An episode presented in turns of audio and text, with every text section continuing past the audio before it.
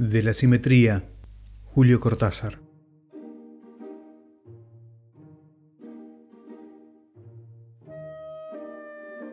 Apenas desembarcado en el planeta Faros, me llevaron los farenses a conocer el ambiente físico, fitogeográfico, zoogeográfico, político-económico y nocturno de su ciudad capital, que ellos llaman 956. Los farenses son lo que aquí denominaríamos insectos.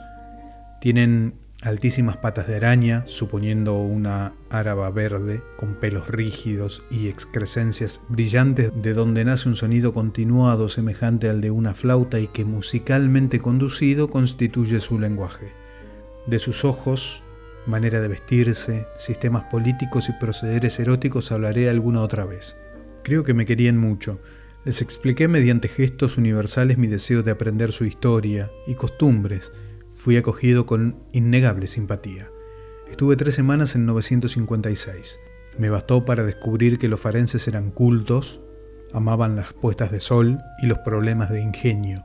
Me faltaba conocer su religión, para lo cual solicité datos con los pocos vocablos que poseía, pronunciándolos a través de un silbato de hueso que fabriqué diestramente.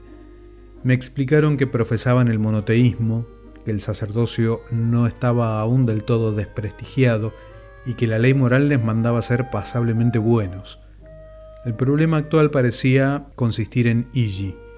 Descubrí que Igi era un farense con pretensiones de acendrar la fe en los sistemas vasculares.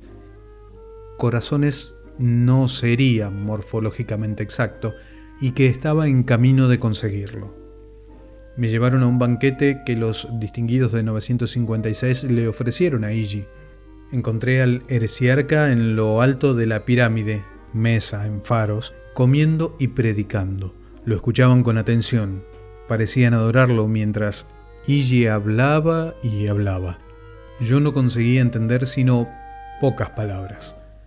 A través de ellas me formé una alta idea de Igi Repentinamente creí estar viviendo un anacronismo, haber retrocedido a las épocas terrestres en que se gestaban las religiones definitivas. Me acordé del rabbi Jesús, también el rabbi Jesús hablaba, comía y hablaba, mientras los demás lo escuchaban con atención y parecían adorarlo.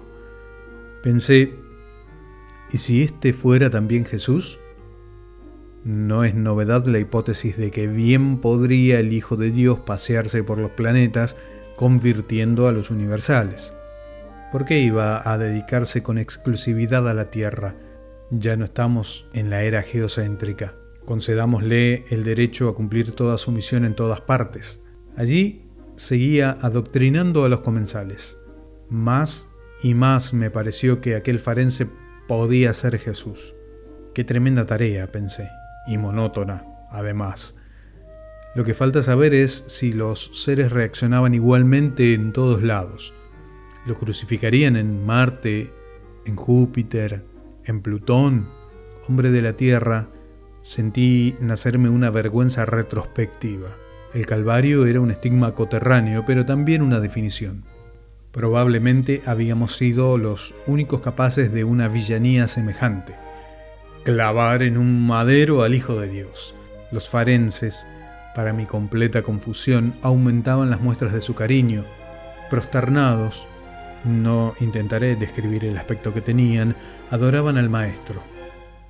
De pronto me pareció que Igi levantaba todas las patas a la vez, y las patas de un farense son 17.